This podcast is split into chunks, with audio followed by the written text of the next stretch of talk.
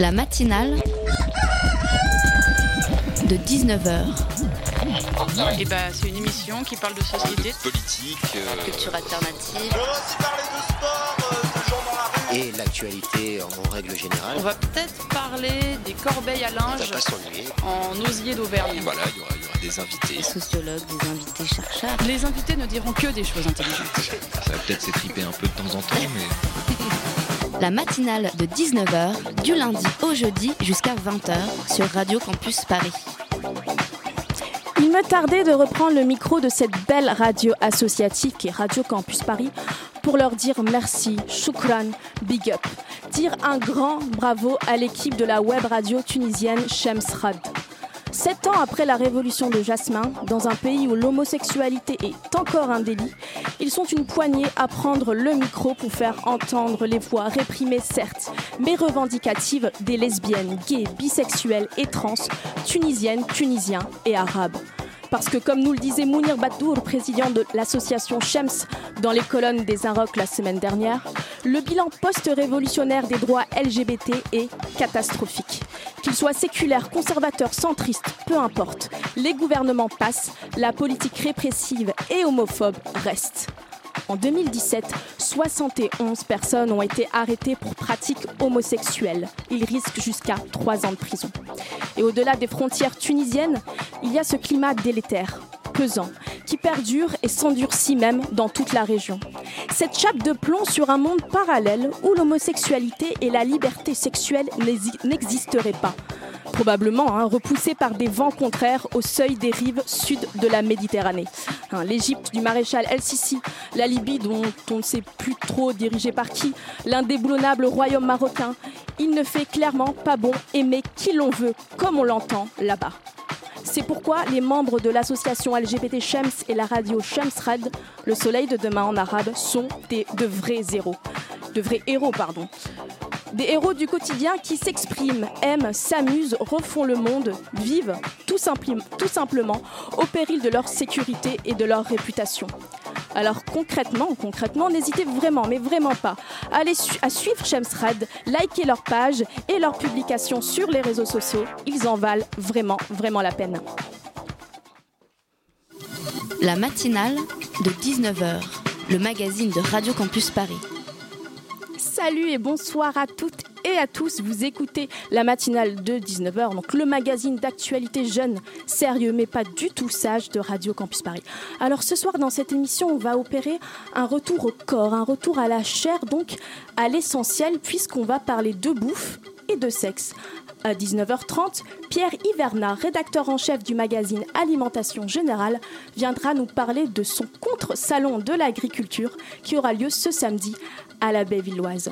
Mais tout de suite, dans la matinale, on accueille un autre héros, masqué cette fois-ci, militant historique de la lutte contre le sida. Dr Capote, c'est lui, est animateur de prévention dans les lycées et centres d'apprentissage.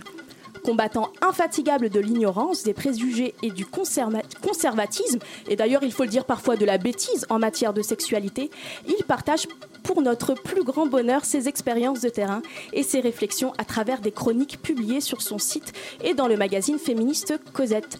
Avec lui ce soir, on fait le point sur l'éducation sexuelle en France. Bah, Je pense en tout cas qu'il il doit y avoir une réflexion autour de ça. Déjà, on se rend compte que tous les établissements n'appliquent pas forcément le nombre d'heures euh, d'éducation Bon, sexuelle. la loi sont, prévoit euh, trois cours d'éducation sexuelle par an. Donc, Ouais, j'ai- déjà, c'est hyper pas... faible. Oula, hein, ça va aller, on est à l'abri là. C'est va- sûr que c'est rien euh, comparé à la profusion de, de millions de vidéos. Évidemment, ça peut pas faire Mm. le poids. Mais déjà, si tous les établissements le faisaient, ce serait déjà pas mal. Oui. Mais le problème aussi, c'est qu'il y a, euh, il y a un grand flou quant à la nature des intervenants. Mhm. C'est-à-dire quand on va sur le site et du, et du SCOL, on ne spécifie pas qui est euh, euh, en capacité d'intervenir. Donc ce qui fait que parfois on délègue euh, une partie aux profs d'SVT qui sont Oui. aussi paumés que tout le monde. Oui, moi, j'étais tombée sur un article que je trouvais assez touchant finalement d'un prof d'SVT qui disait Euh, bah c'est à 40, je sais plus combien que j'ai découvert que le clitoris ressemblait à ça, à quoi ressemblait le clitoris. Enfin bon bref, donc les, eux aussi ils ont ils ont leurs propres tabous et, et leurs propres méconnaissances. Bonsoir, monsieur, docteur Capote. Bonsoir. Merci d'être avec nous ce soir pour parler éducation sexuelle. Alors, on vient d'écouter Ovidie, hein, qui est journaliste, ancienne actrice porno. hein. elle est l'auteur de nombreux ouvrages et documentaires concernant la sexualité. Elle est assez critique hein, sur, ses, euh, sur, sur l'éducation sexuelle aujourd'hui en France. Qu'est-ce que vous pensez de son intervention? Oui, elle a raison d'être critique, parce qu'effectivement, on parle des, euh, trois, ani- ah, trois animations, trois interventions par, euh, par an euh, auprès des élèves qui sont pas faites, donc ça, c'est logique. Je suis un petit peu moins d'accord avec elle sur, sur les profs de SVT, parce que moi, je les trouve quand même globalement. Je trouve qu'ils ont pris les choses en main depuis quelques années et euh, il y a beaucoup de jeunes profs qui sont très engagés sur ces problématiques-là. Et entre autres, euh, je, je voulais parler du, du site SVT Égalité avec euh, beaucoup de jeunes profs de SVT qui partagent tout un tas de ressources. Alors, Qu'est-ce que c'est SVT Égalité? Alors SVT Égalité, c'est parti d'un d'un d'un prof, je crois, qui, qui, aujourd'hui, j'ai eu une fois au téléphone, qui était, qui était assez intéressant, qui est au lycée français de euh, de Barcelone, je crois. Donc euh, du coup, il s'est dit voilà, euh, la SVT, elle est, euh, elle est un petit peu, elle est un peu vieillotte, elle est, elle est mal foutue, elle est, elle est souvent très hétérocentrée, elle est, les, les, les, les planches anatomiques ont date énormément. Il n'y avait pas entre autres le, le clito tel que tel qu'on le connaît enfin depuis l'été dernier. C'est récent. Hein. Quel miracle Et, et du coup, il s'est dit on va on va partager tout un tas de ressources entre profs hein, et puis s'échanger des choses pour que la SVT soit un petit peu plus soit un petit peu plus au fait d'aujourd'hui. C'est marrant que vous parliez des profs parce que selon le rapport annuel du défenseur des droits de 2017, euh, cette obligation juridique donc des, trois ateliers n'est pas appliquée, certes, mais surtout en fait, euh, ce rapport pointe le fait que les profs eux-mêmes ne souhaitent pas faire d'éducation sexuelle parce qu'ils ont peur des, euh, des retours, qu'ils ont peur que ça parte dans tous les sens. hein. je cite vraiment le rapport. Donc ils sont un peu craintifs sur cette question-là et en même temps, il y en a certains qui collaborent. Oui, euh, je sais pas quel prof ils ont interrogé. C'est toujours compliqué d'avoir des, euh, espèces de stats comme ça qui tombent. Euh, Moi, j'ai l'impression qu'il y a quand même beaucoup de profs qui sont engagés sur le sujet. Certains n'ont pas du tout envie de, effectivement, de, prendre en charge cette partie-là de, l'apprentissage pour les jeunes parce que ça les dérange, ça les gêne, ça les met mal à l'aise, ce qui est tout à fait compréhensible. Mais il y en a beaucoup, je trouve, qui sont engagés sur, sur, ces thématiques-là et je pense qu'il faut s'appuyer sur eux. Et euh, donc vous, les associations, qui est des profs vous non engagés, en tout cas, vous prenez le relais, c'est vous qui intervenez. Alors concrètement, quel est le processus pour mettre en place une intervention? Moi, demain, je suis chef d'établissement, je veux que mes, euh, mes, mes, euh, mes, les jeunes soient formés sur ces questions-là. Qu'est-ce que je fais? Qu'est-ce que je dois faire? Comment je fais appel à vous? Il y a des tas d'associations qui existent. Euh, bon, la plus connue en Ile-de-France, c'est le CRIPS. euh, donc, les établissements prennent euh, contact avec le CRIPS, le Centre régional d'information de prévention du sida. Et puis, à partir de là, les animations sont prises en charge par la région. Donc, du coup, ça pour les établissements, c'est plutôt pas mal. Il y a d'autres associations qui vont, qui vont intervenir bénévolement ou certaines qui vont être prises en charge directement par le budget des infirmières, qui est pas énorme, mais qui, qui, qui, qui existe quand même, quoi. Donc euh, du coup, euh, c'est mis en place et puis euh, les associations viennent et puis c'est en général c'est sur des one shots de deux heures avec des classes. Des one-shots de deux heures. Ouais. c'est une intervention par établissement, Ouais. c'est deux heures. Ouais. Et alors- Enfin, c'est deux heures avec une classe, donc du coup, euh, c'est court, hein, c'est clair. hein. Moi, nous, enfin moi, je, je vois, on les voit entre la seconde et la terminale. C'est une fois euh, entre la seconde et la terminale. En plus, ils ont le choix entre deux fois. thématiques. hein. Comment C'est un peu moins que les trois fois Ah ouais, par c'est carrément moins que les trois fois. Ouais. Mais on a eu des projets à une époque où on voyait des fois les classes cinq fois, quatre fois, c'était abandonné. Bon, c'est, je pense que c'est des histoires budgétaires, hein, tout simplement. Oui, c'est- le rapport pointait aussi le- les problèmes euh, budgétaires. Euh, alors concrètement, on a deux heures. Euh, quels sont vos objectifs dans ces deux heures? Qu'est-ce que vous devez leur apprendre à ces gamins? Alors en deux heures, c'est, euh, j'en rigole parce que le, sujet il est tellement vaste que c'est, euh, énorme. Euh, bon, en deux heures, déjà le temps de capter un petit peu la dynamique de groupe, voir ce qui se passe un petit peu à l'intérieur de la classe et puis préparer un petit peu les choses, ça prend un petit peu de temps et ensuite on a chacun un petit, un petit programme en tête. hein. Moi, je crois que pour moi, la priorité, c'est vraiment de travailler sur les stéréotypes de genre et, euh, et puis euh, les vulnérabilités euh, que ça engendre hein, dans la relation. Et puis le consentement, évidemment, j'ai quelques priorités comme ça, quelque chose que.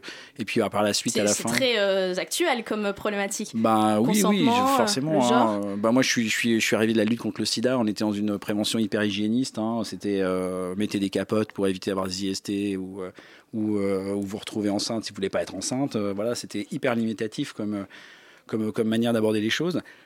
Et en s'interrogeant sur, euh, sur les stéréotypes et donc sur les vulnérabilités qui en découlent, sur les normes de société, euh, forcément, euh, on est plus, on est plus intelligent dans, dans la prévention. Donc, donc je pense que c'est là le, le- le vrai sujet, il est là. C'est-à-dire que la relation à l'autre, elle démarre là, en fait. Et quels sont vos outils pédagogiques pour démonter, contourner ces stéréotypes, ces tabous autour de la sexualité? Alors c'est Ah, je, compliqué. suis- je en- demande d'être- oui, je suis très concrète. Je suis désolée Ouais, dans mes ouais, questions, mais c'est Non, mais moi je comprends. Mais en, en deux heures, on on va pas révolutionner leur vie, ça c'est sûr. Moi, l'idée, c'est vraiment qu'ils s'interrogent. Euh, D'un seul coup, on, a- on amène, un, un- je sais pas, euh, un petit questionnement un peu différent euh, de ce qu'ils peuvent entendre habituellement. Voilà, on- moi j'utilise des vidéos, on utilise. euh, Des vidéos librement. Alors les vidéos. euh, Parce que parfois l'image, ça peut. Oui, bah oui, c'est sûr. hein. Moi, j'utilise des fois des, des extraits de films. C'est vrai que bon, je j'appelle pas réalis- réalisateur à chaque fois, mais euh, bon, c'est pour la bonne cause. On va se dire ça. Et donc, est-ce qu'il y a des tabous? Est-ce qu'il y a des réactions épidermiques? Il y a des jeunes qui euh, euh, étaient pas contents par les sujets abordés, par votre point de vue qui est objectif selon la loi. D'ailleurs, vous êtes obligé d'être d'avoir Ouais. une, une- Oh, bah, moi, j'ai rarement rencontré des. euh, des- oh, Il y, a- il y a une posture, hein, des fois, il y, a des- il y a des jeunes qui vont surjouer une posture autour de la religion, par exemple, pour mettre un peu la pression au départ, mais très rapidement, on va se rendre compte que c'est eux qui posent les questions souvent les plus hardes euh, par la suite. Donc, ça, c'est vraiment une posture. Après, il y a, hum, je pense qu'il y a aussi, euh, j'ai plus souvent eu des profs mal à l'aise que des jeunes au final. Mais par contre, le sujet le plus, le plus sensible et le, le plus chaud, ça reste quand même l'homosexualité. euh, euh, Ah bon c'est- ça, de toute façon, on n'en- bouge pas. Et puis, euh, cette espèce de déséquilibre continuel entre l'éternelle image euh, que se traînent les filles euh, partagée entre la mère et la putain, hein, l'éternel truc, et euh, les mecs beaux gosses parce qu'ils ont le droit de draguer, ils ont le droit de séduire, ils ont le droit. Et ça, on n'en bouge pas depuis. euh, Enfin, moi, quand j'étais gamin, ça existait déjà, et aujourd'hui, c'est toujours là, quoi. Donc vous, pour vous, euh, la jeunesse n'est pas plus sexiste ou moins plus. Il n'y a pas de, de changement? Est-ce que vous voyez une évolution en fait sur le public? C'est compliqué, hein, euh, parce que c'est- tellement aléatoire en fonction des territoires, des, dynamiques de groupe, des classes, euh, du feeling qu'il y a entre eux. Mais globalement, je trouve que ça n'a pas, beaucoup bougé. En tout cas, euh, en termes d'inégalité femmes-hommes et dans les discours, on est loin du compte, quoi, très très loin du compte. On est loin de la parité. Vous disiez disparité selon les publics, des disparités sociologiques que vous ressentez Oui, on les ressent. euh, bon, après, c'est toujours compliqué parce que de pointer du doigt des territoires, on est toujours, euh, dans, on est toujours dans un truc d'a- d'amalgame. Je parlerai même pas de banlieue et de Paris euh, parce que ça serait trop facile. C'est plus complexe que ça. Je pense que c'est vraiment lié à un environnement culturel, intellectuel. Tu peux avoir une classe d'un seul coup euh, avec des jeunes qui ont accès à plein de blogs, qui sont hyper int- intéressés sur tout ce qui est euh, euh, les normes, les stéréotypes de genre, etc., qui vont débloquer, qui vont, qui vont, qui vont parler de plein de choses, de youtubeurs, de youtubeuses, etc. Et puis à côté, le lendemain, tu as une classe où on va pas décoller de les meufs, c'est des putes, et elles font ça, point barre. Est-ce qu'il y a des mots interdits dès le départ? Vous leur dites euh, ça, on dit pas, par exemple pute ou pas?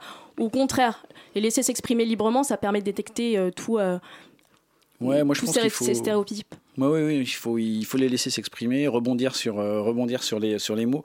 Moi, je laisse par contre euh, tout ce qui est euh, mots qui peuvent être insultants, on travaille dessus en fait, sur, parce que les mots, ils ont, ils ont quand même leur impact, hein, ils ont leur importance, et que les utiliser, ça veut dire quelque chose. Et moi, j'aime bien travailler avec eux sur leurs mots, en essayant, bien évidemment, moi, de ne pas les répéter, d'en amener d'autres. Donc, du coup, l'idée, c'est un peu d'évoluer un petit peu sur, les mots de départ et finir sur quelque chose qui, soit un petit peu moins, péjorant.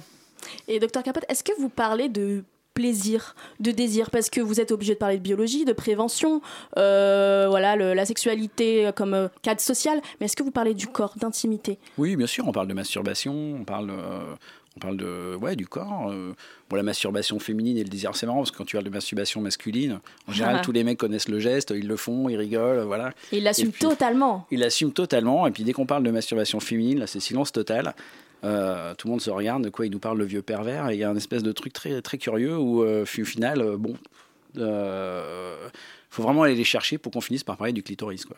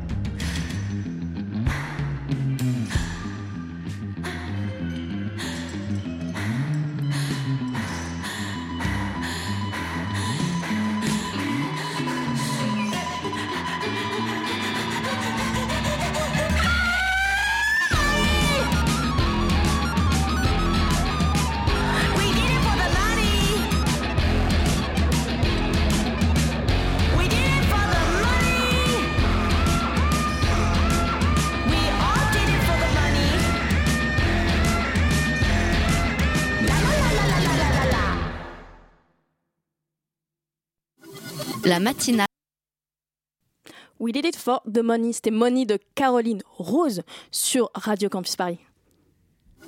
La matinale de 19h sur Radio Campus Paris. On est de retour dans la matinale pour parler éducation sexuelle avec Docteur Capote. Euh, en écoutant vos, réponses tout à l'heure, j'avais vraiment l'impression qu'il y avait un- une grosse problématique qui tournait autour de l'égalité entre, sexes. Euh, Est-ce que les jeunes aujourd'hui, on est en plein mouvement Balance ton port, MeToo, qui ont libéré la parole autour du har- harcèlement sexuel, autour des viols Est-ce que ça touche les jeunes lycéens qui sont votre public de prédilection? Euh, J'ai pas eu l'impression que les lycéens étaient, euh, étaient très touchés par, euh, par Balance ton port, MeToo. Euh, J'ai l'impression que ça, ça a touché beaucoup les, plus vieux, en fait, plutôt en université et par la suite, donc les adultes. Eux-mêmes ne nous en parlent pas d'une manière, directe. En général, bon, c'est plutôt nous qui l'abordons. Moi, je leur en parle, je leur montre la petite vidéo MeToo. et Il y a des témoignages, effectivement, de femmes qui ont subi des violences sexuelles. Et je trouve que c'est assez intéressant de, voir leur réaction. Et il y a des témoignages pendant les séances, pendant est-ce qu'il y a des jeunes qui se livrent à vous, euh, des filles Non, c'est hyper rare en fait, parce que du coup, comme on est en groupe, c'est assez gênant. Par contre, à la fin de l'animation, il peut y avoir des. euh, bon, c'est essentiellement des filles. hein. Pour l'instant, j'ai pas eu de mecs qui sont venus me voir pour me dire qu'ils avaient subi des violences sexuelles. Mais euh, venus me voir à la fin pour me dire euh, bah, que finalement, la- l'animation avait réveillé quand même euh, certaines choses. Et puis, du coup, elles, elles avaient besoin d'en parler. quoi. Et ça, ça vous dit pas que peut-être des réunions non mixtes permettraient de, révéler- de, de faire en sorte que les, les filles soient plus à l'aise? Sur les violences sexuelles, j'en suis persuadé. Est-ce que vous pouvez mettre ça en place? C'est trop compliqué. Euh, c'est compliqué parce que. nous, On parle pas de réunions non mixtes ra- euh, sur la couleur de peau, hein, je précise, hein, parce que c'est très polémique, mais bien sur euh, le, genre- le, oui, le bien sexe. sûr, hein. oui, oui, bien sûr. Euh, c'est compliqué à mettre en place parce que parce que on n'a pas de budget suffisant. Je pense qu'il faudrait quand même doubler les animations. Du coup, euh, chaque classe euh, diviser euh, les mecs, les filles. Euh, en plus, ça pose la question effectivement pour ceux qui sont neutres hein, ou sont qui sont qui sont fluides. euh, ils vont où sûr, quoi évidemment. Qu'est-ce qu'on leur propose? Euh, Donc du coup, euh, bon, c'est un peu compliqué en fait. Si c'est pas le mouvement MeToo, euh, si c'est pas qui, en fait, qui influence les jeunes sur la sexualité aujourd'hui? Je sais que les réseaux sociaux sont une source d'information euh, primordiale chez eux. Ouais, les réseaux sociaux, ouais. Les réseaux sociaux? Réseaux sociaux et puis le porno évidemment pour ceux qui, qui se baladent un petit peu sur leur smartphone à la récré euh, sur Pornhub ou les gros À la tubes. récré? Ouais, à la récré, ouais, ou à la cafette ou. euh, Non, mais c'est pas. possible. Ouais, si, si, bah, Macron vient de découvrir, il a tweeté euh, récemment euh, le porno est rentré à l'école, au secours, les parents sont hyper inquiets, mais euh, ils ont juste des smartphones et puis ils sont connectés. Et puis pour ceux qui ont, pas de, qui ont, qui ont juste le, le- le pauvre petit abonnement free, sans- ils font des partages de connexion avec leurs potes et c'est parti. Quoi. Donc il y a les réseaux sociaux. Est-ce qu'il y a des, des cas d'harcèlement, de cyberharcèlement qui vous ont, vous ont été relatés? Ou comment ça les influence en fait? C'est une question de, de- de réputation, de Ouais, c'est une catastrophe. hein. Les réseaux sociaux, moi je trouve que c'est une catastrophe euh, jeune, hein, du moins. Enfin, déjà chez les adultes, c'est pas terrible. Mais euh, oui, oui, c'est. euh, on balance tout et n'importe quoi dessus, des montages photos, euh, des photos intimes. Et forcément, euh, beaucoup se mettent en danger sur les réseaux sociaux. Et vous, vous adaptez vos séances à ces problématiques-là? Oui, on en parle, ouais, bien sûr. Cyberharcèlement. euh, et, puis, euh, et puis, oui, bien sûr, mais évidemment, ça revient systématiquement. Et il y a l'iconographie porno. Vous parlez du porno. Comment on parle de porno? Est-ce que les filles disent autant que les garçons Tiens, moi aussi je regarde du porno de temps à autre? Non, jamais. euh, mais euh, en général, c'est plutôt les mecs qui, qui- qui tiennent la boutique sur le porno. Mais euh, on- ils en parlent pas directement. Ils vont pas dire Ah les gars, moi je regarde du porno. Enfin bon, ils, ont quand même un peu ce truc-là. Il y a encore un petit peu, euh, un petit peu de honte à dire devant le groupe qu'on regarde du porno. Ce qui est plutôt bon signe finalement, c'est que c'est que c'est pas totalement euh, banalisé. Mais en tout cas, on le sent dans, dans- quand ils vont parler de leur sexualité. Il y a quand même des choses qui ont, qui ont bougé. hein. Mhm. Euh, la claque sur les, fesses, les- sur les fesses pardon, de sa partenaire à 15 ans, euh, franchement, c'est neuf quand même. hein. Ça, c'est vraiment le porno. C'est Amine Morito et le porno. Quoi. D'accord, ok, je- j'essaie d'imaginer la chose en même temps. Euh, donc il y a le porno, il y a les réseaux sociaux qui les influencent, et puis tout à l'heure vous parlez de religion, il y a aussi la famille derrière. Est-ce que vous entendez des discours prémâchés? Souvent. Oui, oui bah, bien sûr. Bah, concernant la religion, moi, je, je parle souvent de la religion pour les nuls quand même, parce que ça se limite à pas grand-chose. hein. C'est, euh, c'est euh, ma femme sera vierge au mariage. euh, euh, les PD, faut les tuer. Enfin bon, c'est quelques trucs, quelques injonctions comme ça balancées. Puis en fait, en creusant un peu, bon, les mecs, la virginité, je pense qu'ils s'en amusent largement. Et puis au final, tout le monde s'en amuse un peu. Et voilà, donc c'est- je pense que c'est une manière de mettre un peu la pression. C'est une manière, c'est un repli un peu identitaire de se dire voilà, on existe, on est entre nous, on appartient. Quelles que soient les religions, pour le coup, parce qu'on parle beaucoup des musulmans, mais tous. Hein, moi, j'ai eu une fois une classe avec des juifs. C'était pareil. euh, ils ont commencé à poser des questions très hardes quand ils ont enlevé leur kippa, quoi. Ah oui, d'accord. Ouais. Mais c'est dans une de vos chroniques, vous pointiez du doigt cette hypocrisie, en fait, ce double discours. On a l'impression qu'il y a un retour de la religion qui influence les jeunes, tout ça. Et en fait, ils font surtout un- une self-religion, en fait. Ils- Oui, oui, ça- ils s'arrangent avec, euh, ils s'arrangent aussi avec leurs histoires. que C'est logique. hein, J'ai j'ai envie de dire tant mieux. euh, c'est plutôt bon signe. Euh, moi, je me suis, bon, ça date un petit peu parce que c'était avant la loi, mais j'avais, eu une, une classe avec des filles qui avaient, euh, qui avaient le voile. Elles avaient des écouteurs sur le, sous le, sur le voile. Elles écoutaient de la zik pendant les cours. Voilà, c'était marrant. C'était un détournement du. euh, d'un signe euh, ostentatoire de religion. Bon, euh, voilà quoi. Je crois qu'il faut pas non plus. euh, Faire des, des caisses. Non, faut pas non plus en faire des caisses. ouais. Et vous parlez de religion et euh, autre que l'islam qui pourrait poser problème. Euh, L'éducation sexuelle est un, est un enjeu politique assez important, de plus en plus. On l'a vu avec la théorie du genre, on l'a vu avec tout plein de fantasmes, de fake news qui circu- circulent autour de l'éducation sexuelle, qui seraient là pour, euh, euh, pour pervertir nos enfants et pour euh, faire en, en sorte que ce soit tous des trans et des homosexuels. Euh, Nous sommes tous des trans. Est-ce que vous subissez, vous, des pressions? Non, non, moi j'en ai. Non, non, franchement, et je suis même surpris des fois sur mon site, euh, je suis pas trollé, euh, donc c'est plutôt. euh, non, mais bon, c'est très présent. Mais les politiques, il y a un enjeu énorme derrière tout ça, hein, forcément, donc on arrive toujours un petit peu. C'est, euh, ils aiment bien mettre le feu, et puis derrière, il se passe plus rien, quoi. Donc ça, c'est un grand classique. Euh, bon, voilà, la C'est-à-dire manif, mettre euh, le feu. Moi, je pense à la- à l'abécédaire de l'égalité qui a été abandonné par le gouvernement précédent, donc par Benoît Hamon, qui était à, à l'époque ministre de l'Éducation, au début du quinquennat de François Hollande. Euh, c'est pas une- Vous en pensiez quoi Et c'est pas une preuve de, de- de lâcheté, d'une certaine manière? Oui, de toute façon, on n'attend rien des politiques depuis très longtemps. Euh, tout ce qui est le milieu associatif, ça, je pense qu'on on le sait. hein, on n'attend rien du tout. Et euh, si ce n'est un peu de fric euh, pour continuer à perdurer. Mais voilà, après le reste, euh, franchement, leur, leur- leur grande théorie, ABCD, EFGH, euh, ce qu'ils veulent, de toute façon, en général, derrière, c'est simplement des effets d'annonce. Donc, que des effets d'annonce. Et vous parlez budget, c'est un peu le nerf de la guerre. Euh, dans des, des régions qui sont gouvernées, il faut le dire, hein, c'est un fait par la droite, euh, il y a des coupes budgétaires qui euh, concernent des associations comme le planning familial, par exemple, des associations LGBT. Est-ce que vous pensez que euh, l'éducation sexuelle aussi peut passer à la trappe? Oui, bien sûr, on est, enfin, c'est toujours. Euh, ça peut être mis en cause effectivement tout le temps. Euh, bon, après, euh, je suis même pas certain que ce soit une histoire de droite ou de gauche. Euh, c'est, c'est certainement une histoire de personnalité plus que, plus que véritablement de parti, parce que j'ai pas l'impression d'avoir, d'avoir eu euh, des grands mouvements d'éducation euh, populaire et euh, sexualité euh, sous, euh, Sous des gouvernements de sous- gauche, sous ouais. gouvernements socialistes, enfin dit de gauche, euh, socialiste. Et euh, du coup. En tout cas, euh, je pense qu'il faut qu'on reste hyper vigilant pour défendre effectivement le planning familial, les associations, euh, pour euh, et que tout le monde se mobilise derrière tout ça, Mhm. parce que c'est carrément, c'est carrément. Si demain il n'y a plus de planning, on fait comment quoi? Et d'ailleurs, le planning familial qui fait aussi des interventions en, milieu scolaire, hein, qui s'occupe aussi Au collège, ouais, en général. énormément d'associations qui font ça. Et donc, pour en revenir concrètement à euh, la question de la prévention, vous êtes un militant historique de la lutte contre le sida, vous avez commencé comme ça.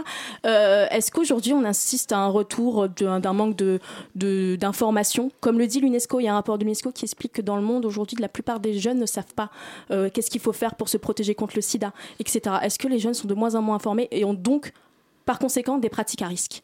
Bah, moi, je, je suis pas trop d'accord avec ça. J'ai l'impression que euh, les jeunes sont plutôt bien informés parce qu'ils mettent des capotes euh, à 80 ou 85 euh, lors des premiers rapports sexuels.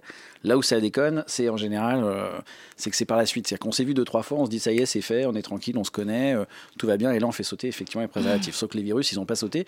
Donc c'est un peu, un peu l'erreur. Je pense que là-dessus, il faut peut-être retravailler là-dessus. Après, suivant les non, moi je trouve que Pour le sida, le plus dur est derrière nous. Vraiment, d'une certaine manière, c'est évident, mais Oui, aujourd'hui, les ouais. gens sont informés, sont conscients. Bah, faut continuer. le, le sida, au-delà du sida, hein, toutes les. Mais euh, je pense qu'il faut continuer d'informer, bien sûr, hein, parce que on oublie toujours que les jeunes qui viennent d'arriver, si nous on le fait depuis 10 ans ou 15 ans, ceux qui arrivent maintenant au lycée, ils ont peut-être pas eu forcément d'informations au, au départ, et eux ils sont neufs par rapport au virus finalement. Donc euh, euh, faut partir du principe que euh, effectivement tout le monde est neuf, et euh, même si aujourd'hui la lutte contre le sida va quand même beaucoup mieux grâce au traitement, et entre autres depuis euh, l'arrivée des trithérapies en 95. Si vous étiez demain nommé ministre de l'Éducation sous Emmanuel Macron, quelle première loi vous promulguez en concernant l'éducation sexuelle? En particulier Quel je- nouvel article du Code de l'éducation Ouais, je sais pas, je ferais que de l'éducation sexuelle, puis plus des maths, euh, plus de plus le reste, quoi. C'était chiant en fait. C'est clair, qu'est-ce que c'est chiant. Et puis surtout, non, mais c'est vrai que l'enjeu est, est central. C'est une question, c'est en tout cas le code, du tra- le code de l'éducation l'explique bien. C'est une question d'épanouissement, euh, de place sociale, de. Je sais pas si c'est euh, l'idée de trois fois. J'aime pas ces chiffres à la con, euh, genre ouais, on fait trois fois, quatre fois, cinq fois. Euh, je pense que si déjà on arrive à voir les classes euh, une fois tous les ans dans des conditions qui permettent, qui laissent la place à, toutes les, à tous les questionnements et de pouvoir y répondre, déjà on les accompagne sur toute leur scolarité une fois par an, c'est déjà pas mal. Soyons pas trop ambitieux, ambitieux, ouais. qui a un suivi au moins. Qui a un suivi, ouais.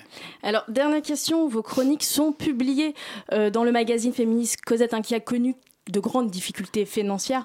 Une offre de reprise de LFF Média a été validée par le tribunal de commerce. Êtes-vous satisfait et confiant pour l'avenir de ce magazine? Bah, moi, je suis satisfait que le magazine puisse continuer parce qu'il a sa place. Euh, je suis moins satisfait parce que toute l'équipe n'est pas reprise et ça, c'est euh, ben, euh, ouais, c'est toujours quelque chose de, de- de douloureux et difficile. Et puis euh, la suite, je sais pas. On va voir la ligne éditoriale, on va voir les choix qui seront faits et euh, si ça perdure avec une ligne éditoriale qui tient le coup, euh, très bien. Vous faites toujours partie de l'équipe, vous? Pour l'instant, euh, oui.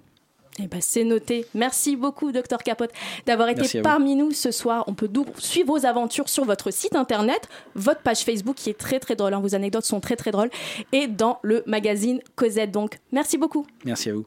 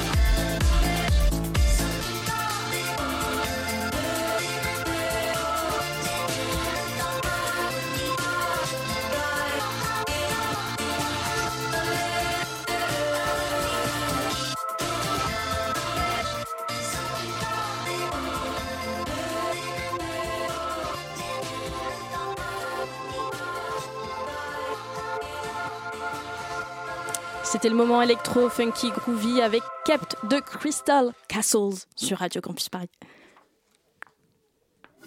La matinale de 19h. 19h32 sur Radio Campus Paris, c'est l'heure d'accueillir Simon qui est allé voir pour nous le documentaire de Gilles Perret, le documentariste qui a suivi la campagne présidentielle de Jean-Luc Mélenchon et en a fait un film, L'Insoumis. Et oui, Dania, ce fut l'occasion pour moi de me replonger dans cette euh, campagne euh, ainsi que dans mes souvenirs. Bon, alors déjà, Insoumis, j'ai toujours pas compris pourquoi. Euh, désolé, chers auditeurs, de vous spoiler mon incompréhension face à la hype Mélenchon.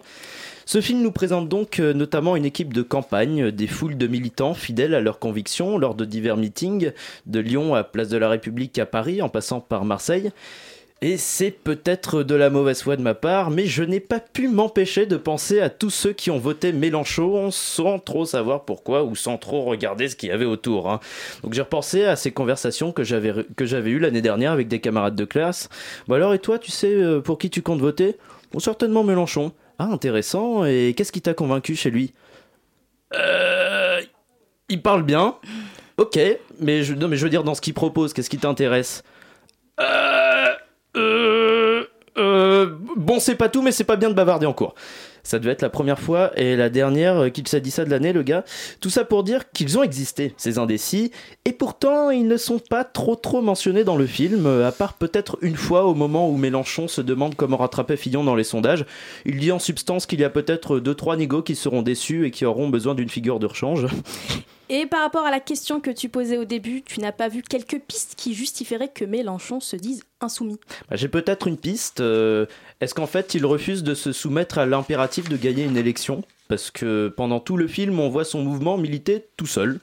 Et pour un mouvement qui veut rassembler le peuple, il oublie un peu que le peuple, bah, c'est aussi un électorat, de gauche en l'occurrence. euh, Bon, bah, sauf que quand on refuse tout compromis avec le Parti socialiste, euh, c'est compliqué de rassembler cet électorat euh, face euh, quand face à la gauche de Benoît Hamon, on fait beaucoup trop révolutionnaire, et quand face à la gauche de Philippe Potou, on fait trop Potou. con. C'est trop mignon. Et quand on fait trop con ou quand on fait trop riche, face à Philippe Poutou, c'est pareil. Et donc, si tu n'as pas trouvé de réponse à cette question, qu'as-tu retenu de ce film? Eh bien, c'est un thème qui a dû s'imposer au réalisateur en filmant cette campagne de Mélenchon, sa relation avec les médias. Ce que Mélenchon reproche aux médias, que ce soit le service public, les journaux ou les chaînes et autres médias possédés par des milliardaires, c'est la place accordée à Emmanuel Macron par rapport à celle qui lui est accordée à lui. Et il s'indigne aussi des interviews qu'il a faites qui, selon lui, étaient faites pour euh, le discréditer plus que pour le laisser parler de son programme, comme celle qu'il a tenue euh, dans l'émission politique ou dans C'est à vous. Et quel dommage que les médias traditionnels ne voient pas que Tonton Méluche n'est pas si éloigné d'eux que ça, hein. Parce que pour un enfant euh, de l'immigration, je rappelle qu'il est originaire du Maroc, il avait réussi à recadrer des enfants euh, du 18e arrondissement en mai dernier en les traitant de barbares qui passaient, de, qui en plus pour des sauvages à la télé, rappelant involontairement, burlesquement, la tendance coloniale de notre beau système capitaliste. Parce que si Jean-Luc Mélenchon euh, est dépeint dans l'insoumis comme plein d'intelligence et de conviction en off, pour ne pas dire de sagesse, c'est aussi dommage qu'on ressorte un homme politique qui fait autant son Merci Simon pour cette mise à jour sur le leader de la France insoumise. Et alors que toutes les femmes et les hommes politiques se pressent pour tâter le cul des vasses, et si je peux me permettre, des journalistes, au salon l'agriculture en ce moment, même au parc de- des expositions, un peu plus au nord, un groupe d'irréductibles passionnés du goût et de culture organise leur propre salon. Sortons l'agriculture du salon, c'est ce samedi 3 mars à la Bellevilloise. Au programme, des conférences, des ateliers et des marchés qui donnent la part belle à ceux qui inventent l'agriculture de demain. Bonsoir Pierre Hiverna. Bonsoir. Alors vous êtes le rédacteur en chef du magazine Alimentation Générale, organ- organisateur de ce salon. Et elle avec moi aussi, elle régale deux fois par mois les auditeurs de Radio Campus Paris avec sa petite bouffe. Salut Elsa. Salut Dania. Alors Pierre Hiverna, l'alimentation générale, qu'est-ce que c'est? Alors est-ce que est-ce que c'est un magazine, une plateforme de conseil, une plateforme événementielle, un peu tout ça en même temps? Quelque oui, part c'est un, oui, c'est un peu tout ça en même temps. Enfin, ce que les auditeurs peuvent voir euh, de manière euh, très simple, c'est aller sur alimentationgénérale.fr. Euh, je précise que c'est pas l'alimentation générale, parce que l'alimentation générale, comme vous le savez sûrement, C'est un lieu de fête. C'est un lieu de fête, c'est une Je salle suis de grande habituée, donc j'ai fait le- Voilà, c'est une salle de concert. Donc on s'appelle Alimentation Générale. On a été créé en 2014 en fait. C'est pas si pas si jeune que ça. Et euh, oui, on est d'abord un magazine qui essaye de traiter tous les sujets de l'alimentation, de la fourchette à la fourchette, comme on dit. Oui, ma première question, elle est très simple. Pourquoi vous avez voulu sortir l'agriculture du salon? Est-ce que vous pensez que le salon de l'agriculture, c'est pas le lieu adéquat justement pour réfléchir et discuter euh, des, enjeux de l'agriculture de demain? Alors je dirais qu'on n'a rien voulu du tout. euh, en fait, tout ça, tout ça est un hasard de l'histoire. On s'est posé la question de l'année dernière, on s'est posé la question pas tout à fait avec n'importe qui, avec Michel Serres, euh, philosophe euh, assez, assez connu. On s'est dit, c'est marrant, on a commencé à faire un parallèle entre l'exception culturelle et l'exception agricole. On s'est dit, l'exception culturelle, c'est dans les années 80, euh, euh, on, on s'est dit, tiens, le bien culturel n'est pas un bien comme les autres. Donc, on va pas le traiter comme un bien commercial comme les autres. On s'est dit, si tout ce qu'on s'est dit, c'est pour ça qu'il y a des quotas dans l'audiovisuel, c'est pour ça qu'il y a des quotas, bon, on va pas revenir sur l'exception culturelle, mais on s'est dit, tiens, on va essayer de regarder si l'exception agricole, ça peut marcher aussi. Et donc, on a rédigé un manifeste. C'est parti de là, en fait. On a rédigé un manifeste avec Michel Serres, 1000 signataires. Et on s'est dit, bah, c'est un peu couillon d'avoir un manifeste dans un, sur un canard. Alors voilà, je vais signer tout ça. Bon, c'est bien. Euh, et si on se réunissait, si on se mettait tous quelque part, et hop, hop, hop, on était au carreau du temple à l'époque. Et on s'est dit, bon, on va se réunir. Et puis, tous ceux qui ont envie de signer ce manifeste, tous ceux qui ont envie de venir avec nous, euh, ils viennent. Et puis, euh, et puis voilà. Et puis, on, on va discuter. C'est pas tout à fait un hasard que ça tombe en même temps que le salon de l'agriculture. ah non, c'est sûr, bien sûr. On en a profité. On en a profité. En plus, c'était l'année dernière, c'était la campagne électorale, donc on a profité de beaucoup de choses. Il n'est pas venu d'ailleurs Mélenchon. Euh, On l'a pourtant bien, sollicité, bien invité, mais il a considéré que c'était sans doute pas de, son niveau. Non, on, on se considère pas comme un contre-salon. Pour répondre définitivement à, vo- à votre question, on ne se considère pas comme un contre-salon parce qu'on se considère comme un endroit où on vient discuter. C'est un forum. Euh, si le ministre de l'Agriculture veut venir, il est le bienvenu. Et si le patron de Carrefour veut venir, il est aussi le bienvenu. Tous ceux-là sont au salon Porte de Versailles. On n'a aucunement la prétention de, de concurrencer la Porte de Versailles. Je, c'est pas rappelle que aussi une critique envers le salon de l'agriculture comme il se tient aujourd'hui. moi, je non, on critique pas le salon. Le salon, il existe. Euh, d'a- D'ailleurs, critiquer une manifestation qui fait en moyenne 700 000 visiteurs, euh, faudrait être d'une prétention folle. Euh, franchement, faudrait, euh, faudrait se prendre pour, euh, je sais pas, j'ai pas du tout l'intention de critiquer une manifestation qui réunit 700 000 personnes à Paris. Il y en a pas, c'est la seule. Donc, je vais pas m'amuser à ça. En revanche, dire qu'il y a des alternatives, qu'on peut raconter les choses autrement, qu'il y a d'autres récits et que tout ça, ça peut se mettre en scène dans une autre salle, en l'occurrence la Bellevilloise, puisque c'est là où on va être cette année. Euh, oui, c'est sûr qu'il y a des choses qui se racontent pas à Porte de Versailles. C'est ça, peut-être que ça démesure, la démesure de cet événement, il est à la hauteur de la démesure parfois de l'agriculture, de l'agroalimentaire français. Euh, oui, il est représentatif. En tout cas, euh, alors après le démesure, euh, euh, il faut nourrir tout le monde. Donc je, suis toujours un tout petit peu méfiant sur le sur, sur les mots. On, est tous d'accord que c'est bien d'aller faire notre marché là en bas, mais enfin il y a tout un tas de gens qui ne peuvent pas le faire. Il y a tout un tas de gens qui vont dans des supermarchés et qui essayent de trouver les produits les moins chers. Ça serait aussi un peu gonflé que de critiquer des gens qui qui ont pas d'argent, qui essayent de faire avec ce qu'on leur donne. Donc c'est beaucoup plus complexe tout ça. Donc nous, on, encore une fois, on, s'aperçoit que ça change, y compris dans l'agroalimentaire. Alors vous l'avez dit, votre journée se base sur le manifeste pour une exception agricole et écologique que vous avez écrit entre autres avec euh, Michel Serres, philosophe euh, à l'Académie française. Euh, ça consiste en quoi cette exception agricole que vous demandez, ce New Deal alimentaire? Je reprends votre, votre expression. Qu'est-ce que vous voulez exactement? On veut, on veut plein de choses, hein, évidemment, parce qu'on on est très ambitieux. Euh, ce qu'on veut, c'est que le système change. On- n'est pas, euh, on n'est pas naïf. Il va pas changer demain matin euh, tout ça par un claquement de doigts, fût-ce avec Michel Serres et d'autres, d'autres signataires prestigieux. Enfin, il y a un certain nombre de choses qui vont pas. Tout le monde, tout le monde le sait, tout le monde s'en aperçoit. On voit bien qu'il y a un système qui nous nourrit mal. On voit bien qu'il y a des problématiques de santé. On voit bien qu'il y a des problématiques de consommation de produits qui sont pas bons. Et pourquoi pourquoi aujourd'hui on s'aperçoit qu'ils sont pas bons, pourquoi les pesticides c'est pas bon, par exemple, parce que ça fait 40 ans, c'est parce que ça fait 40, 50 ans, donc il a fallu 50 ans pour que un certain nombre de maladies, de choses se développent. Donc aujourd'hui on se dit ah ah, il va peut-être falloir changer l'ensemble de ce système-là. Et pour reprendre euh, cette histoire d'exception culturelle et d'exception agricole, c'est la même chose. Comment peut-on considérer que ce qu'on ingère tous les jours, trois fois par jour, ça soit un bien qu'on puisse commercialiser comme une paire de chaussures. Encore qu'une paire de chaussures, on en a vraiment besoin.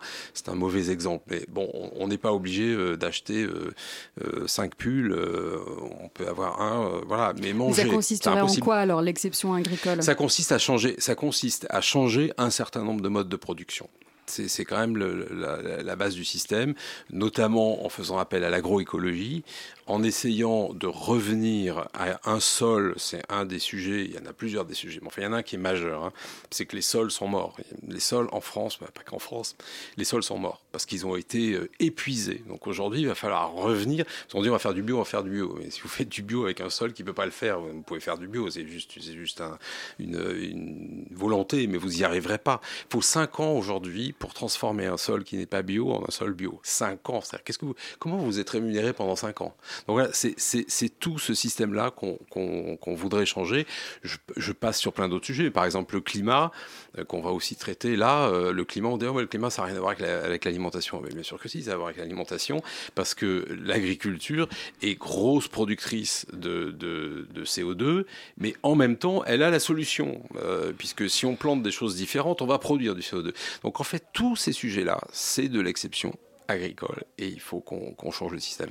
Il y a un concept qui m'a un peu interpellé. Vous parlez euh, beaucoup de démocratie alimentaire. C'est aussi euh, un peu votre, euh, votre slogan, je crois, à Alimentation Générale. Qu'est-ce que c'est la, la, la démocratie alimentaire? Alors c'est plusieurs choses. Je vais reprendre l'exemple que je prenais tout à l'heure, donc Ouais. c'est assez, simple à comprendre. Aujourd'hui, il y a euh, entre 9 et 10 millions de personnes qu'on considère comme pauvres en France. Hein, alors après, on va pas euh, discuter les critères ici. Enfin, il y a à peu près 9 à 10 millions de personnes qu'on considère comme pauvres. Qu'est-ce qu'elles font ces personnes? Elles vont, euh, vous avez sans doute suivi ce- cette histoire de Nutella, euh, ce, ce- ce, hein, à Intermarché. Alors l'histoire du Nutella à Intermarché, tout le monde dit ah c'est pas bien parce que les gens ils sont pas civiques, ils sont rués les uns sur les autres, ils sont battus pour avoir un pot de Nutella. Oui. Mais c'est vrai, mais enfin, quand vous avez euh, rien euh, et que le Nutella c'est le luxe pour les enfants, vous en foutez qu'il y ait de l'huile de palme. On, s'en fout complètement. Donc la démocratie alimentaire, c'est faire en sorte que ces gens-là, euh, ils aillent pas se, battre pour avoir un pot de Nutella à 4,50 euros plutôt qu'à 6,20 euros. Je, je dis n'importe quoi comme prix, je connais pas le, prix exact. C'est de dire, bah non, c'est pas comme ça. Il faut que tout le monde puisse se nourrir bien et que un certain nombre de, gens qui aujourd'hui n'ont pas les moyens de se nourrir bien, on leur donne ces moyens-là. C'est un des éléments de la démocratie alimentaire. La démocratie alimentaire, aujourd'hui, c'est le plus gros clivage, hein, l'alimentation, euh, socialement. C'est vraiment le plus gros clivage. C'est euh, c'est un marqueur social absolument insensé. Est-ce que vous n'avez pas le sentiment que depuis quelques années, euh, cette question de bien manger en respectant euh, l'homme et l'environnement touche de plus en plus de monde, mobilise de plus en plus de monde? Il y a de plus en plus d'associations, d'événements, d'initiatives, de, coopératives, euh, d'AMAP, on parle beaucoup de circuits courts, et- etc. etc., etc. Est-ce que vous le ressentez et comment vous expliquez cet engouement? Nous, on a un média, hein, donc on ressent, euh, on ressent, enfin comme vous, hein, euh, au quart de tour, puisque tout ce qui se passe, ça remonte. hein, les gens envoient des mails, les gens tweetent, les gens euh, sont sur les réseaux sociaux, donc ils nous font remonter un certain nombre de choses. Moi, je dirais qu'il y a deux, voies. Il y en a une qui est, un peu accidentelle, mais qui a marché. C'est la cuisine à la télévision. Euh, la cuisine à la télévision, c'est apparu il y a 10 ans à peu près. hein. On est sorti de L, euh, des fiches L, et tout d'un coup, on est monté aux 20h ou aux 21h, enfin en tout cas en prime time. Donc quand vous arrivez en prime time et que vous parlez que de cuisine, que de produits, que de cuisiniers, que de gens qui, qui font des trucs, qui font de la viande, qui font... ça fait monter le, sujet. Donc ce sujet, médiatiquement, il est monté par la force de ces, de ces émissions-là. Une fois qu'il est monté par la force de ces émissions-là, il y a, eu un certain nombre de scandales. Ça, c'est la, la deuxième phase, le scandale alimentaire. Alors, et Lactalis, et, euh, et euh, les œufs avec le fipronil, et je vous en passe, et des meilleurs. Il y en a à peu près tous les 15 jours. Il y en a qu'on voit beaucoup, il y en a qu'on voit moins. Donc, si vous ajoutez les chefs, plus les scandales, plus les émissions culinaires, plus etc., vous avez une montée médiatique qui est, énorme. Et donc, euh, bah, face à ça, la grande distribution, un certain nombre de gros acteurs, et pas, des moindres, encore une fois, des, maisons comme Carrefour, par exemple, réfléchissent énormément sur ces sujets-là. Donc voilà, c'est monté par les médias. Thank you.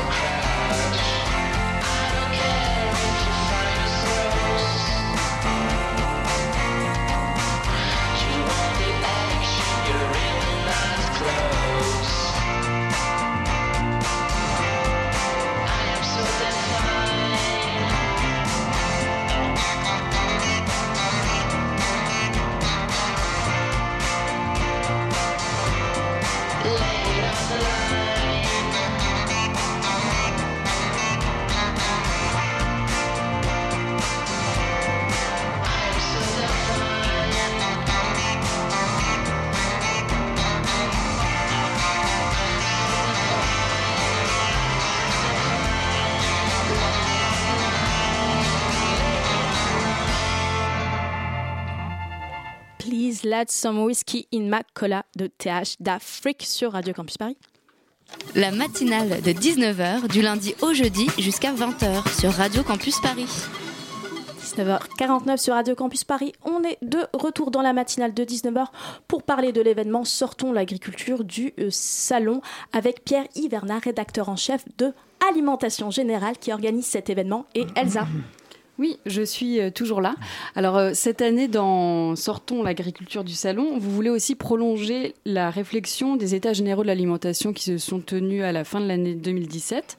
Est-ce que déjà vous êtes euh, plus satisfait de comment la de la façon dont ils se sont tenus? Est-ce que vous pensez que tous les acteurs ont été entendus? Et deuxième question, est-ce que vous êtes convaincu par le projet de loi qui, qui en est ressorti et qui va être discuté, je crois, à l'Assemblée na- nationale dans les prochains mois? Ah bah, à la première question, je répondrai, euh, c'est énorme. C'est-à-dire que je ne suis pas sûr que euh, le grand public se rende compte de, la masse d'informations et de la masse d'échanges qu'il y a eu pendant six mois. Euh, Jospin avait fait ça en 2000. Euh, ça avait duré de mémoire quatre ou cinq semaines. Donc on n'est pas du tout à la même échelle. Donc là, le projet du président, c'est vraiment un projet présidentiel, il est énorme. Donc euh, que un certain nombre de d'acteurs euh, pas été suffisamment entendus ou n'aient pas été suffisamment médiatisés par rapport à ce qu'ils ont pu raconter dans les ateliers, c'est probable. Je dirais que c'est marginal et que, en gros, euh, des échos qu'on a nous, là, je parle d'un travail de journaliste et de- d'essayer de, d'interviewer un certain nombre de gens qui ont participé dans différents ateliers. Oui, c'est oui, c'est très satisfaisant et en termes de méthode et en termes des échanges qui ont qui ont pu être euh, euh, faits à cette occasion. Pour répondre à la deuxième question, est-ce que le projet de loi Alors là, j'ai pas d'idée. D'abord parce que ce projet de loi est très bref pour l'instant. Il comprend très peu d'articles. Je suppose qu'il va y avoir des amendements à l'Assemblée. Je suppose pas. Je sais déjà qu'il va y avoir des amendements à l'Assemblée. Donc le projet va être va être amélioré. Euh, il y a beaucoup de choses qui ne ressortent pas de la loi. hein. Il y a beaucoup de choses qui vont ressortir des décrets euh, d'application ou pas. Donc, euh, donc mettre tout sur la loi et se dire que ça va être le Graal et que tout va être résolu dans une loi, ça je pense que personne n'y croit. Pour revenir à votre événement de samedi, Sortons l'agriculture du salon, ça se tient, on l'a dit, je crois tout à l'heure, à la Bellevilloise. Et euh, j'ai lu, euh, j'ai découvert quelque chose en lisant votre programme, que la Bellevilloise c'était un lieu emblématique des premiers échanges commerciaux euh, du producteur au consommateur au début du XXe siècle. Je ne savais pas du tout alors que j'avais J'ai juste découvert aussi, hein, je vous rassure. C'était quoi la Bellevilloise en fait avant? Pardon? C'était quoi la Bellevilloise concrètement? Alors c'était une. Ah ben, je n'en sais pas plus que ce que vous savez. Je je Bon, ne me suis allez pas sur amusé. Wikipédia. Oui, euh, je ne suis pas euh, amusé à creuser, mais je ne sais pas. Et si je peux me permettre, comme l'alimentation générale, c'est un super endroit à Paris pour faire la fête. Absolument. Voilà, et pour aussi euh, écouter des conférences, participer à des ateliers, il y aura un gros euh, programme qui est prévu samedi. Est-ce que vous pouvez nous en dire un peu plus? J'aurais tendance à vous renvoyer sur, sur le programme qui est sur alimentationgénérale.fr. C'est un très gros programme, effectivement. Donc, euh, on a, on a l'habitude de faire ça. On fait souvent ça. euh, on fait des forums, on fait des débats. On fait, euh, en gros, on prend les sujets qui sont les sujets du, du journal. C'est pas plus que ça. Et au lieu de faire des interviews, des reportages, bah, on met tout le monde autour d'une table sur scène. Donc, en fait, tous les sujets qu'on traite à peu près toute l'année sont au programme. Hein, on va de qu'est-ce que c'est que les circuits courts et pourquoi c'est intéressant est-ce que les pesticides, euh, euh, voilà, est-ce qu'on va régler le problème euh, en passant par le climat, est-ce que le climat on pourrait faire quelque chose avec l'agriculture. Donc le programme il est, il est multiple et puis les intervenants sont aussi très très variés. hein. On de, il y a des paysans qui viennent évidemment, il y a des producteurs, il y a des gens qui sont les mains dans la terre et puis il y a des anciens ministres, voilà, et tout ça se retrouve autour de la même table et autour aussi des mêmes verres, parce que la Bellevillois, c'est aussi un endroit fait un peu la fête quand même. Je confirme. Puis il y a aussi, j'ai vu des ateliers qui sont destinés aux enfants. J'ai vu ça. Oui, ça toujours ça. On, on a une autre grosse manifestation qui s'appelle le Nantes Food Forum qu'on fait à Nantes évidemment, Euh, et on a le mini Nantes Food Forum. On a toujours toujours le département enfants parce que ce sont les futurs consommateurs et c'est quand même eux qu'il faut convaincre. Peut-être une dernière question euh, qui n'a rien à voir. J'ai vu que vous vouliez ouvrir un lieu qui s'appelle, euh, enfin que vous alliez même ouvrir un lieu qui s'appelle le Grand Comestible. Ça va ouvrir quand et ce sera où? Il y aura quoi dedans? Peut-être en 30 secondes? En 30 secondes, il faut aller sur le site de Réinventer Paris puisque c'est un projet. Nous sommes lauréats d'un projet de Réinventer Paris. Euh, ça ouvrira en 2020. Ben, merci Pierre Hivernat d'avoir été parmi nous ce soir pour nous parler de cet événement. Donc le salon, pardon, le, le, sort, le salon, pardon, sortons l'agriculture du salon. Ça a lieu samedi de 10h à 22h à la Bellevilloise dans le 20e arrondissement de Paris. Merci beaucoup. Merci, merci à vous. Et c'est gratuit. Et merci gratuit. beaucoup Elsa. Merci. La matinale de 19h du lundi au jeudi jusqu'à 20h sur Radio Campus Paris. Et c'est donc déjà le moment de clôturer cette matinale, mais pas avant la tant attendue chronique de la propagande.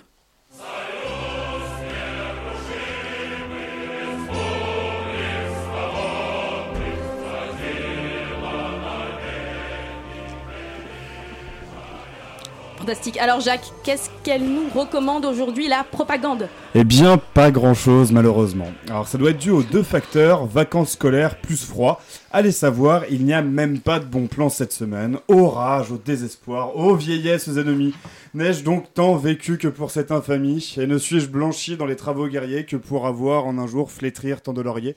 Bon, je vais pas non plus remplir ma chronique avec le site de Corneille. Et on va quand même pas se laisser aller, j'ai deux petites choses pour vous. La première, eh bien, il s'agit de la deuxième carte blanche aux compagnies Acte et Fac. En effet, tout au long de l'année, l'Université Paris 3 Sorbonne Nouvelle accompagne des troupes de théâtre à qui elle donne ensuite carte blanche deux fois dans l'année. Et cette deuxième fois arrive la semaine prochaine.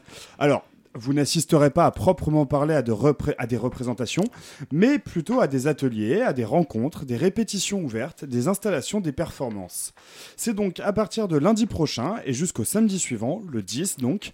Le programme détaillé est à retrouver sur le site de radiocampusparis.org ou sur le site de Paris 3 et c'est bien entendu gratuit, sous réserve d'inscription évidemment. Et on va maintenant reparler d'un anniversaire de la plus haute importance, un anniversaire qui célèbre 20 années. Hmm, les 20 ans de Jacques qui crie Je suis le roi du monde Euh, non. Euh, les 20 ans de quand Zidane donnait des coups de tête, c'était pour marquer des buts et contre ses adversaires Mais non, c'est un anniversaire qui nous impacte directement. C'est pas l'anniversaire de Radio Campus Paris? Eh ben si Alors on vous a déjà parlé de notre concours Oreilles Curieuses, un concours de création sonore qui propose à tous les étudiants franciliens de nous envoyer une création de 5 minutes autour du nom d'une de nos vieilles émissions afin de tenter de remporter une formation à l'ENS Louis Lumière ou de matériel audio.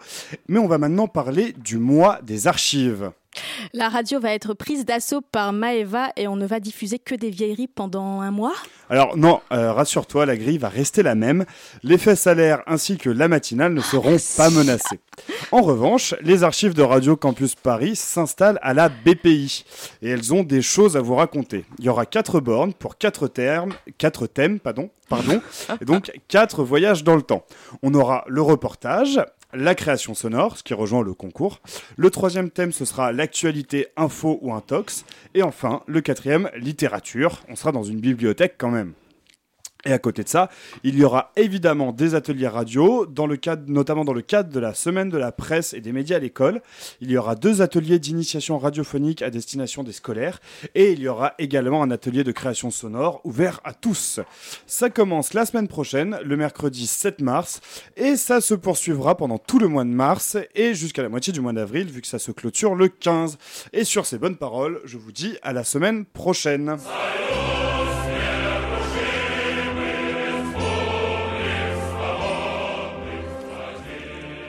Merci, si, merci Jacques pour cette chronique de la propagande. 19h58, c'est officiellement la fin de la matinale. Un grand merci à nos invités, à Nina à la coordination, Elsa à la co-interview et Simon et Jacques à la chronique. Euh, retrouvez l'équipe de la matinale demain, même heure, même fréquence et même générique. Et tout de suite, c'est au tour de la bande de Radio Parleur de nous parler de toutes les luttes sur l'antenne de Radio Campus Paris. Bonne soirée à tous!